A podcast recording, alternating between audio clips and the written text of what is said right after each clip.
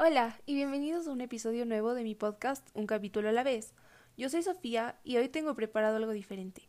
Hoy hablaré del héroe y el antihéroe en la literatura tradicional y contemporánea.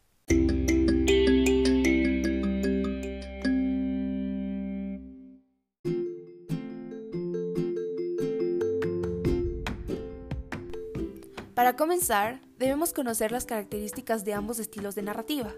Empezaré con la narrativa clásica. La narración es bastante delineada, es decir, que es descriptiva.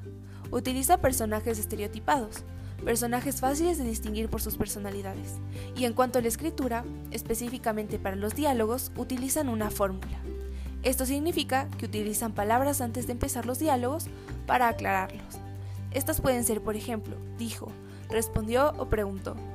Esta fórmula también suele utilizar los guiones o comillas para separar lo dicho por los personajes de lo que fue dicho en la narración.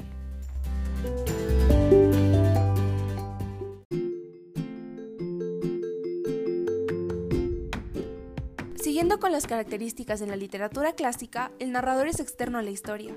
Conoce todo acerca de los personajes y está presente en todo momento, sin embargo, suele relatar los hechos en tercera persona. Lo más importante para el autor es la estética, los textos tradicionales suelen utilizar un vocabulario extenso y elegante. También hacen uso de recursos literarios, todo con el fin de embellecer el texto. Los temas de la narrativa tradicional suelen enfocarse en lo que se podría llamar el hombre versus el mundo. Son temas que se enfocan en el mundo exterior y cómo una persona puede cambiarlos o conocerlos. Los más conocidos son políticos, religiosos o sociales.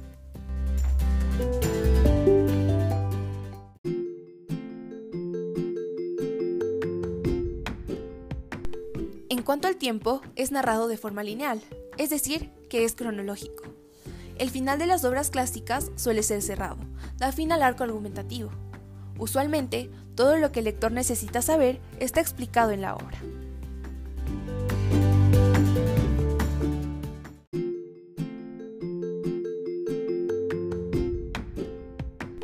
Ahora que ya conocemos las características de la narrativa tradicional, les explicaré al héroe y al antihéroe de estas obras y para ello usaré un ejemplo, Don Quijote de la Mancha de Miguel de Cervantes.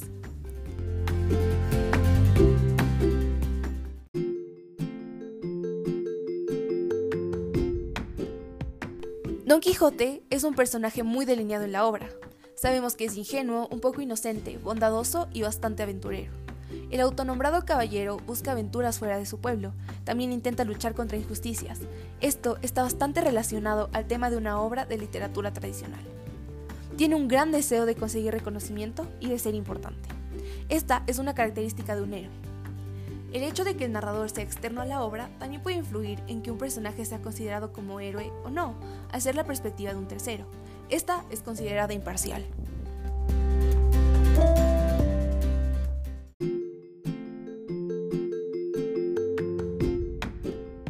La característica básica de un héroe de narrativa clásica es que debe hacer actos valientes para otros para ser considerado un héroe. Todos lo deben admirar y verlo como un referente. Un ejemplo en Don Quijote puede ser cuando él, junto con Sancho, intentan defender a Rocinante de los golpes de varias personas. A pesar de ser solamente dos, se enfrentaron a 20 personas. Aunque terminaron bastante magullados, lo que hicieron se considera bueno, por lo que mostraron valentía, pudiendo convertirse en héroes. Además, un personaje heroico debe tener cualidades casi perfectas y usualmente tener éxito en todo lo que haga.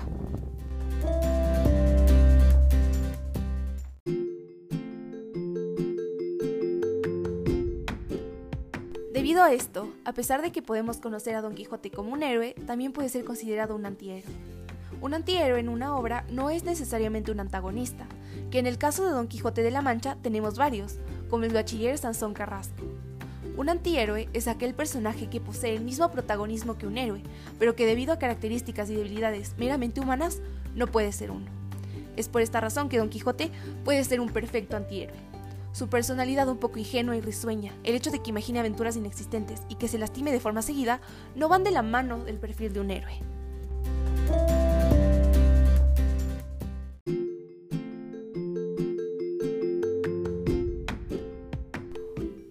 En la literatura clásica es retratado como una persona exitosa, con cualidades más sobresalientes que debilidades, un salvador, mientras que un antihéroe es una persona normal, con más defectos que cualidades, pocas aventuras reales y poco reconocimiento o éxito. Cabe mencionar que la mayoría de las aventuras de Don Quijote eran producto de su imaginación y que pocas veces era visto como un hombre lúcido y valiente. Cuando otros personajes llevaban a conocerlo, hasta podían sentir lástima por él.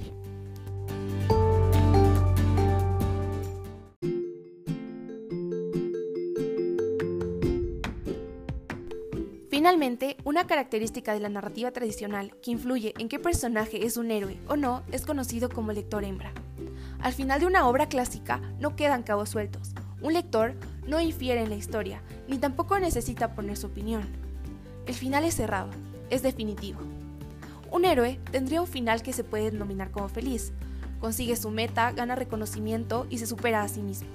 Sin embargo, para un antihéroe es todo lo contrario y en la obra de Miguel de Cervantes el personaje principal sufre un fenómeno conocido como la quijotización de Sancho.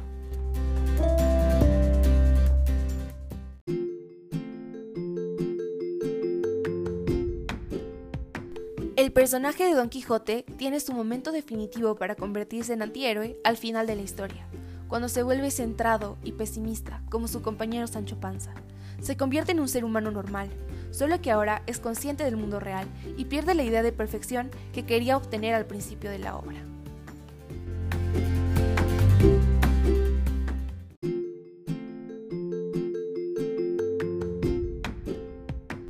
Ahora que conocemos al héroe y al antihéroe de la literatura clásica, podemos comenzar a conocer las características de la literatura moderna.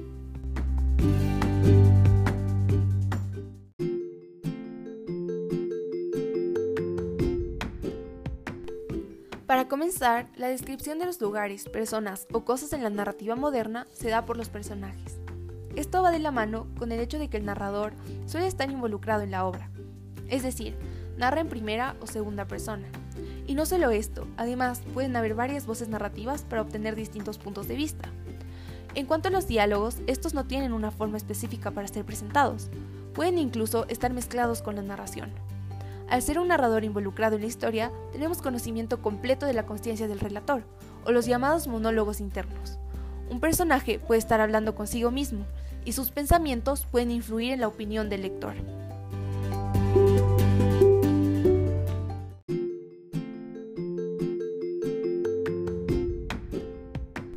Siguiendo con las características, el uso del lenguaje no es cuidadoso.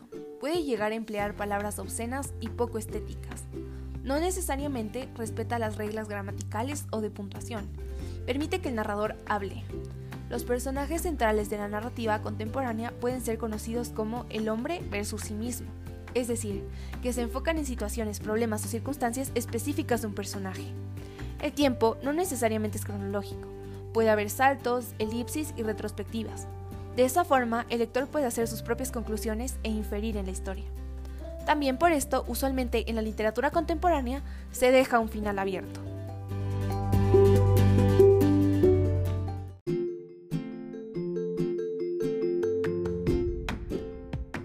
Ahora que ya conocemos las características básicas de la narrativa contemporánea, podemos hablar del héroe y del antihéroe. Para esto, utilizaré el ejemplo del papá de Pablo en la compuerta número 12, de Baldomero Lilio.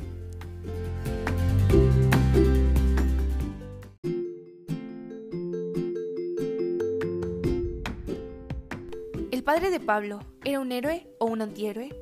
En la narrativa contemporánea, a diferencia de la narrativa tradicional, un héroe no está totalmente definido. El padre de Pablo, por ejemplo, llevó al niño a la mina, siendo aún muy pequeño, a trabajar.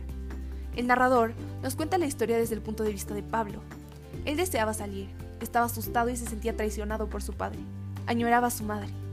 Pablo no comprendía el porqué de las acciones de su padre, y viéndolo desde el punto de vista del niño, el padre es un antihéroe. Es una persona que carece de la visión de justicia que suele tener un héroe, además de las cualidades de perfección que también tiene un héroe.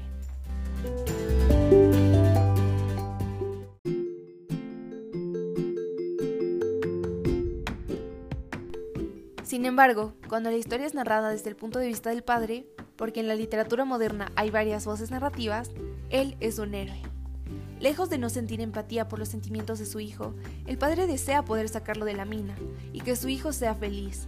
Pero Pablo es el mayor de sus hermanos en una familia bastante pobre. Si él no trabaja, su madre y sus hermanos no tendrían que comer, y este sería un sufrimiento más grande. El padre de Pablo está bastante lejos de la perfección, lo cual queda claro, pero tiene un gran sentido de justicia, algo que caracteriza a un héroe.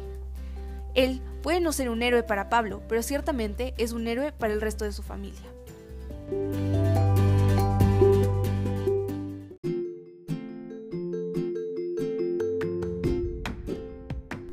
Y esta es la característica principal de un héroe y de un antihéroe en la literatura contemporánea.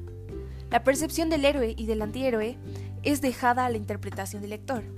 Este tipo de finales abiertos y que permiten una inferencia del lector hacen que éste se convierta en un lector macho.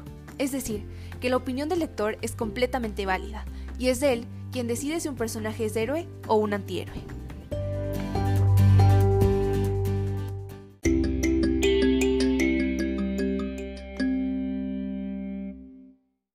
Ya sabes cuál es la diferencia entre un héroe y un antihéroe en la literatura clásica y contemporánea. Ahora podrás comprender de mejor manera tus libros favoritos. Esto fue todo por este episodio de un capítulo a la vez. Fue algo distinto a lo que suelo hacer, pero fue divertido. Espero que lo hayas disfrutado, te haya ayudado y que regreses a este podcast. Adiós.